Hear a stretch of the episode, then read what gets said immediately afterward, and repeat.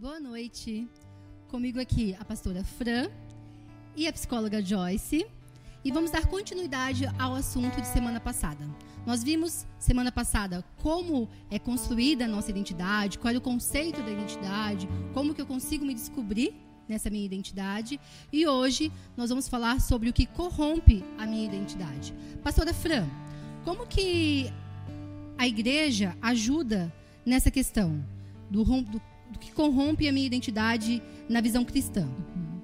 Bom, o principal inimigo né, da nossa identidade são as mentiras, porque ela vai desconstruir aquilo que Deus já fez desde a criação. Né? Se Deus me escolheu no ventre, se o Senhor me chama pelo meu nome, né, é, eu sou aquilo que o Senhor me chama a ser. Mas ao longo das minhas vivências, né, das minhas experiências, é, eu ouço as vozes externas né, e, e, as vozes daquilo que é, mentirosamente foi colocado no meu coração e eu passo a crer. Então, a nossa primeira é, luta, né, nossa primeira luta é contra essas mentiras, né? E o nosso principal acusador é o diabo. Então, ele utiliza pessoas para nos fazer é, acusações, mentiras. E a gente tem um jargão, né? Que é uma mentira falada várias vezes se torna verdade. Então, às vezes você é, na, vive ouvindo palavras acerca de si, né? Que repetida tantas vezes se tornam acabam se cumprindo. A gente fala de maldições até, né? Quando o poder da palavra, principalmente quando ela vem de uma autoridade, seja ela pai, mãe, professor, um líder, né, ela liberada contra uma pessoa, o diabo pega isso do mundo natural e nos prende espiritualmente e faz com que ela, aquela mentira se torne uma verdade. Ela te escraviza num lugar, seja de solidão, no lugar de carência, no lugar de, é, de inferioridade, onde você se sente né, é, menosprezado, não amado. E, e isso, essa, essa, essa, essa desconhecimento, você começa a perder né, o conhecimento acerca daquilo que você é, faz com que o diabo consiga é, fazer com que você acredite aquilo que você não é e você seja, se torne uma outra pessoa, diferente daquilo que Deus te chamou a ser. E, e a gente também tem um erro muito grande de achar que aquilo que nós fazemos nos define. Né? Verdade, na igreja principalmente. Né? É, você não é aquilo que você faz, né? E por pior que você esteja fazendo alguma coisa, né? Por pior que seja aquilo que você esteja fazendo, o Senhor não deixa de te amar e ele não te deixa de, te aceitar, não deixa de te aceitar, nem de enxergar como filho. Né? A tua aceitação, a tua identidade de filho nunca ela é, é deixada. Né? O Senhor nunca te, te, te abandona. Né? Tem aquela passagem do filho pródigo, né? que é o, o filho, né? chega um dado momento, sempre viveu com o pai, mas ele quer viver o mundo, então ele pede a sua, a sua parte da herança antecipadamente e sai para viver o mundo. Né? E quando ele sai para viver o mundo, acreditando que o mundo era melhor, né? ele acaba se frustrando, se decepcionando, porque acabou se machucando, né? sendo ferido. E quando ele se viu, ele estava comendo ração de porcos, né? Uh, e ele lembrou da onde ele, da onde ele, a quem ele pertencia, né? A casa do pai que ele pertencia, quem ele era.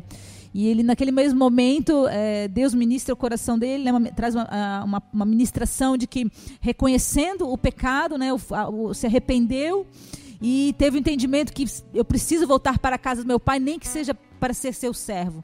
Mas quando ele chega, é, o pai, né, que é, na verdade é, é, a pessoa do próprio Deus, o recebe como filho, dando uma festa, né, colocando é, um anel no seu dedo, ou seja, restaurando a aliança de filho com ele, colocando vestes novas, roupas novas e celebrando com ele a volta desse filho. Então, é, o Senhor sempre nos ama, sempre vai nos aceitar. Ele nem sempre vai aprovar aquilo que nós vamos fazer, porque se nós estivermos fazendo coisas erradas, o Senhor não vai, se vai, vai nos aprovar, mas Ele sempre vai estar disposto a nos aceitar e a nos amar, para que sejamos sempre aprovados, para que isso gere um arrependimento, né? uma mudança na nossa mente, e essa mudança de mente reflita nos nossos atos a ponto de sermos semelhantes a Jesus nas suas atitudes e comportamentos e então sermos aprovados pelo Senhor.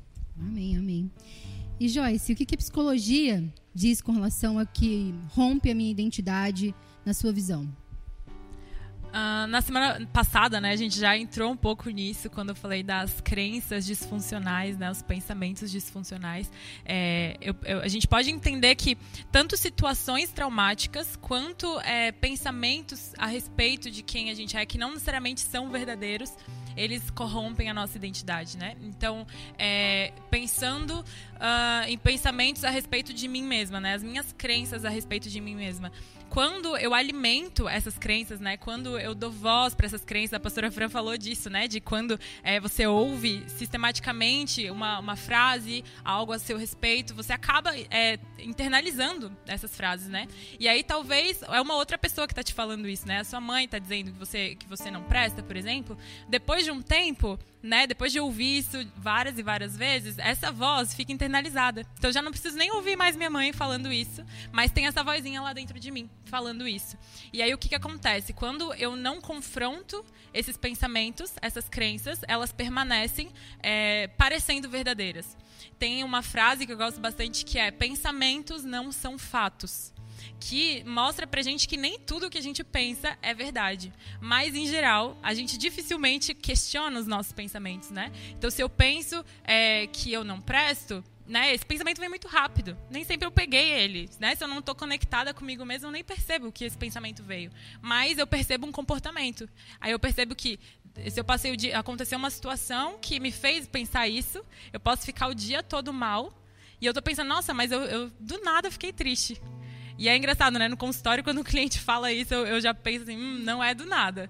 Tem alguma coisa aí que aconteceu, algum pensamento que está baseado em alguma crença que veio e que, que talvez ficou ali alimentando, que gerou esse comportamento, né, essa reação física, emocional de tristeza. Né? Então a gente sempre precisa é, voltar na questão das crenças. Né? E aí identificar essas crenças é exatamente construir uma, uma identidade mais saudável. Né? Então, se, é, se eu tenho crenças negativas a meu respeito, eu preciso identificar elas e trabalhar elas, né? e, e questionar elas. Né? pensar, será que isso é um fato real sobre mim mesmo? Então a gente vai trabalhar, é, é, pesquisar um pouco melhor isso, né? Será que tem uma outra vertente? Será que tem como eu pensar sobre essa mesma situação de uma maneira diferente? Né? Tem um exemplo que eu gosto bastante, que é, por exemplo, a gente combina de ir num show que eu gosto muito. E aí a gente tá lá já, tem o horário certinho, e um pouquinho antes você me manda uma mensagem falando que não vai poder ir.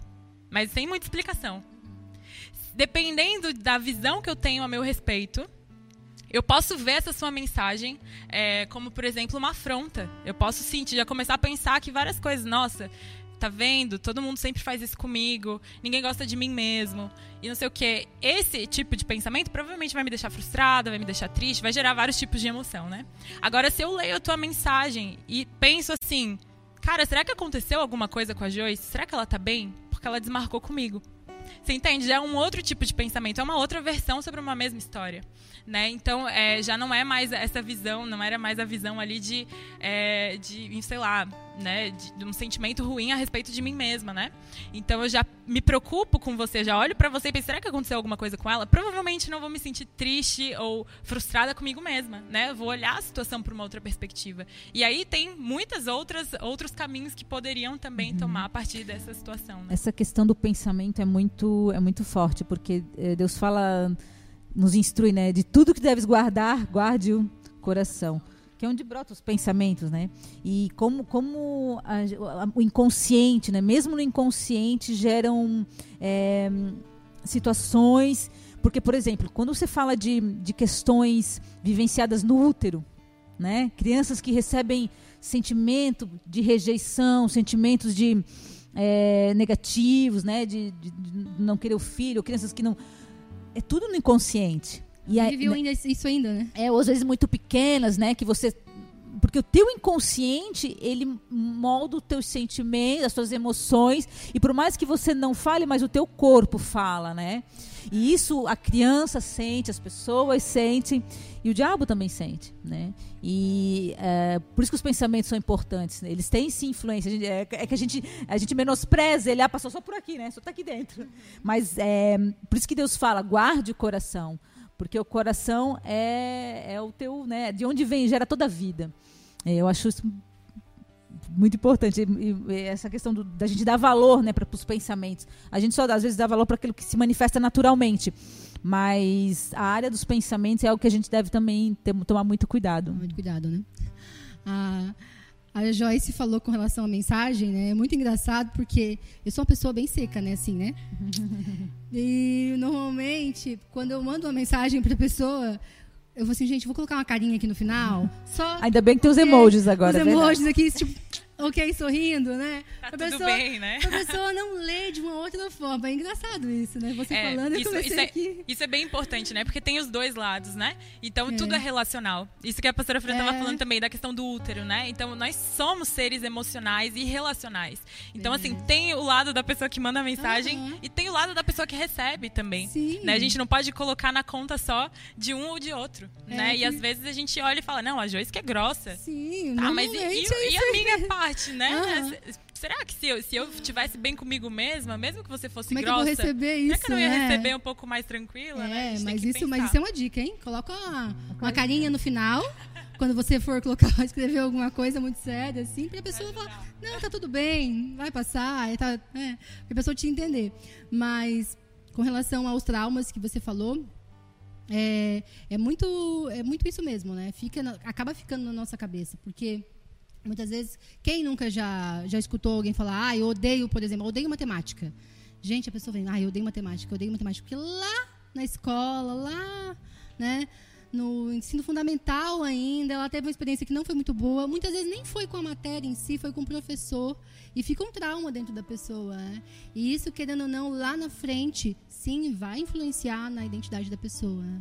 Com o que ela vai viver com isso, com o que ela vai encarar tudo isso, na verdade. Sim, e tem bastante a ver, né, com, com o quanto a gente se fecha para viver essa experiência, né? Uhum. Então, assim, se eu penso, eu odeio matemática, a gente poderia transferir para um alimento, por exemplo, que eu acho que é mais fácil de, sei lá, eu odeio chuchu, vamos supor assim, né? Se eu fico colocando isso na minha cabeça, claro que é, tem algo do experimentar e do gostar ou não, né? Mas, assim, a matemática também poderia entrar nisso. Se eu penso já, eu não gosto, eu já me fechei completamente para aquela experiência.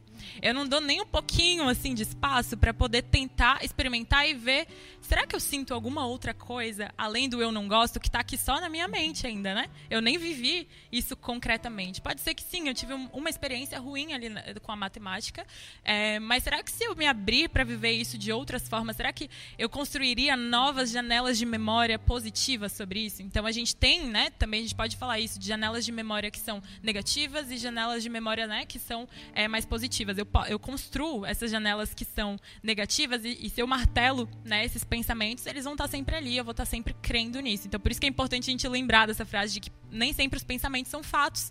Às vezes são só pensamentos. Não necessariamente já é a realidade. Eu construo a minha realidade a partir daquilo que eu penso.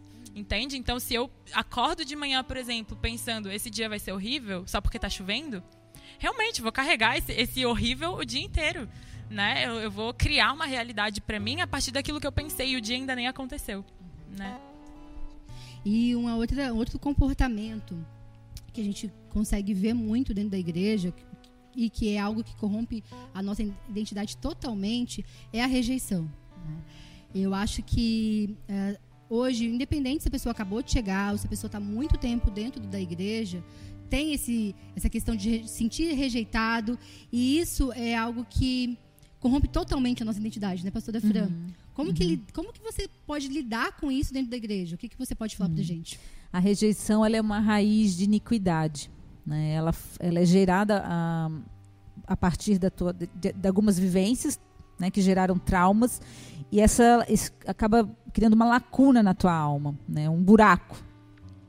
E essa rejeição ela vai à frente ser, ser, tentar ser suprida, você vai tentar correr atrás dela é, com as, é, ou, se, ou se fechando, né, se tornando uma pessoa dura, né, na defensiva, com medo de relacionamentos, se, se essa rejeição foi na área do, dos relacionamentos.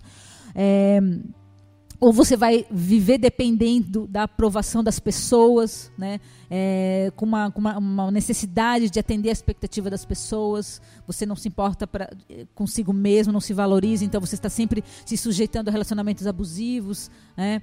ou, ou então você vai acabar é, caindo nos vícios mesmo, né? Porque a rejeição ela coloca essa, essa, essa marca maldita de que você não tem valor, de que você não é amado, que você não, não, não é importante, né?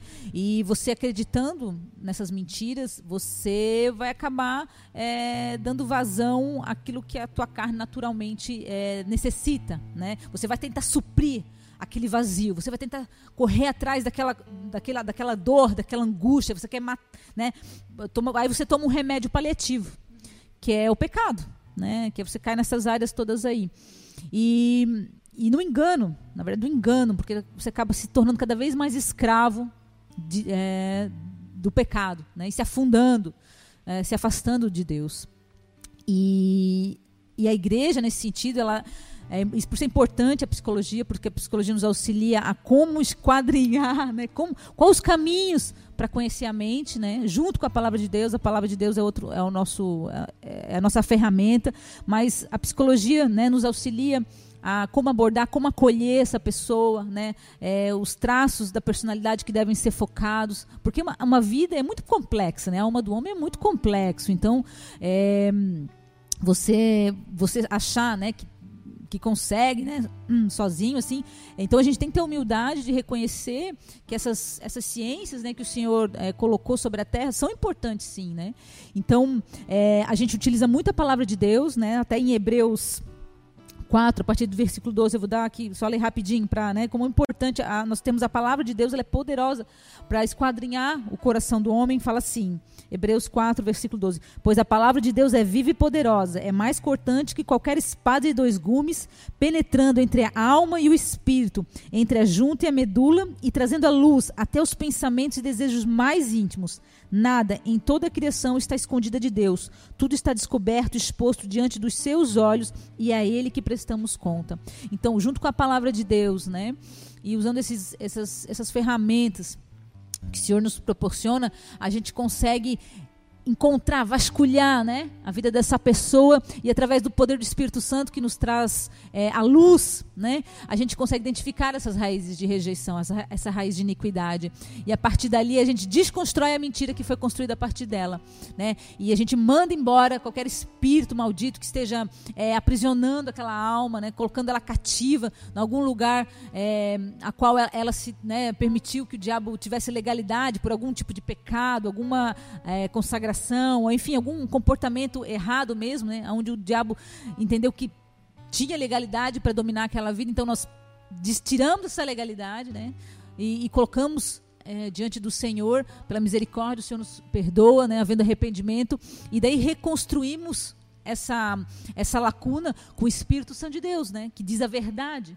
Só a verdade liberta. E a verdade é a palavra de Deus que, que traz uma outra condição, não de rejeição, mas de filho amado. Né? O Senhor morreu na cruz, o Senhor deu a sua própria vida por nós. Então, nós, nós temos um preço que é impagável, né? que é a vida de Cristo. É, então, é esse é, é, é, a verdade que a gente usa é, para trazer cura e libertação é, contra esse espírito, contra essa, contra essa raiz de iniquidade que é a rejeição. Eu acredito que depois desse momento, né, eu fiquei pensando aqui enquanto a pastora foi falando, que depois desse momento ali, né, espiritual, né, de ser, de ser retirado e de ser encerrado espiritualmente falando, né, da alma dessa pessoa, é, a psicologia entraria na parte da renovação dos pensamentos, né? Porque eu entendo que o momento ali ele acontece mas a pessoa ainda tem um padrão de pensamentos, né? Um padrão de pensamento que leva a um padrão de comportamento. Então, um acompanhamento, tem que ter um acompanhamento, né? Isso, é, porque aí depois você começa a entender onde é que esse pensa, quando é que surge esse tipo de pensamento de rejeição. Com quem que eu tô? Que tipo de situação é essa que vem, né? Porque não é em todos os momentos. Será que é com todas as pessoas que eu me sinto rejeitado? Provavelmente não. São situações específicas. E aí quando eu identifico essas situações, eu começo a repensar. Então, sei lá, eu entrei na igreja e alguém olhou não me deu oi, eu já começo a me sentir rejeitado, né? Então, renovar esse pensamento é começar a questionar isso, né? Ah, como você se sentiu? O que, que você pensou? Ah, eu pensei que essa pessoa não gosta de mim e que ali naquela hora ela me ignorou. E aí a gente vai, vai começar a questionar, mas que outra perspectiva teria sobre esse momento, né? Aí a gente pode pensar, ah, talvez a pessoa não me viu. Ok, isso é tão verdade quanto poderia ser, né? Tão verdade quanto o outro, já que a gente não sabe o que realmente passou na cabeça da pessoa, né? Depois de uma cirurgia vem o, um tratamento preventivo para que não caia, né? Curando, tratando Sim. as feridas ali, mas preventivo para saber como se repetiria essas atitudes, né? Esses pensamentos e daí. Porque são padrões mesmo de comportamento, é né? Se a gente não entra é. nesses padrões de comportamento, a gente volta, né? E aí eu acredito que dentro da igreja a gente acaba espiritualizando demais alguns momentos, é, trazendo assim, não, já fiz um momento de cura, né? Mas sim, mas a, quando a gente vai olhar no dia a dia, ainda tem muitas disfunções ali. Porque não é o momento, né? É como a gente conduz também depois, né? Como que eu tô lidando com essa nova identidade que eu recebi? Será que eu realmente estou fortalecendo ela? Será que eu realmente estou é, é, trazendo esses pensamentos uhum. Bons a meu respeito que estão substituindo aqueles antigos, né? Então esse trabalho em conjunto é muito, muito é. legal, né? Isso não só na rejeição, né? Como na comparação, como na baixa autoestima, na cobrança que eu tenho que ser melhor sempre, em tudo sempre. E não vai ser assim, né? Não que você não tenha que fazer as coisas com excelência, mas muitas vezes você se cobra muito além do que você consegue fazer. E isso acaba corrompendo a minha identidade também no final. Porque eu não. Eu faço faço, faço, faço e no final não fica como eu, como eu queria, como eu planejei e isso vai acabando corrompendo aquilo que, que Deus quer para mim, a minha identidade nele, né? Uhum. Tem, tem algo bem específico só para complementar que, que nós fazemos sem perceber, né? Que são os nossos comportamentos de é, compensatórios de alguma forma, né? Então, assim, por exemplo, se eu me sinto rejeitada, é, isso não é consciente, né, necessariamente, mas eu, se eu me sinto rejeitada, eu acabo tentando é, fazer qualquer, todos os comportamentos possíveis para que eu não entre em contato com essa crença minha. Então eu não quero, né, isso cientificamente falando, né, eu não quero entrar em contato com essa, com essa crença de rejeição. Eu não quero descobrir que de fato eu sou rejeitada. Então o que eu faço? Eu faço de tudo para ser amada. Então, eu, eu, tento compensar de todas as formas para que eu não, não chegue ali nessa comprovação. Então, assim, eu tento fazer com que todo mundo me ame para que eu mesma não descubra que realmente aquilo que eu sinto é a rejeição, né? Então, a gente acaba tendo vários comportamentos, como, por exemplo, perfeccionismo ele é um desses, desses comportamentos de compensação, né? Então, é, eu não quero, eu tenho, eu acho que, por exemplo, eu sou uma pessoa que faz tudo errado, né? Então, eu acabo tentando fazer tudo certo para que eu não, não comprove para mim mesmo que aquilo ali é verdade. Só que quando a gente faz isso, a gente foge mais ainda de chegar na verdade, né? Porque a gente está fugindo, fugindo, fugindo e só comprova essa, essa falsa verdade de que eu realmente sou aquilo. Né? Então eu nunca abro esse espaço para confrontar e criar uma nova realidade, criar uma nova janela que seja positiva a meu respeito. Né? E você aí de casa que pensa que só você tem esse, esses comportamentos que rompem a sua identidade, não, não é só você. É, já é de muito tempo que isso acontece.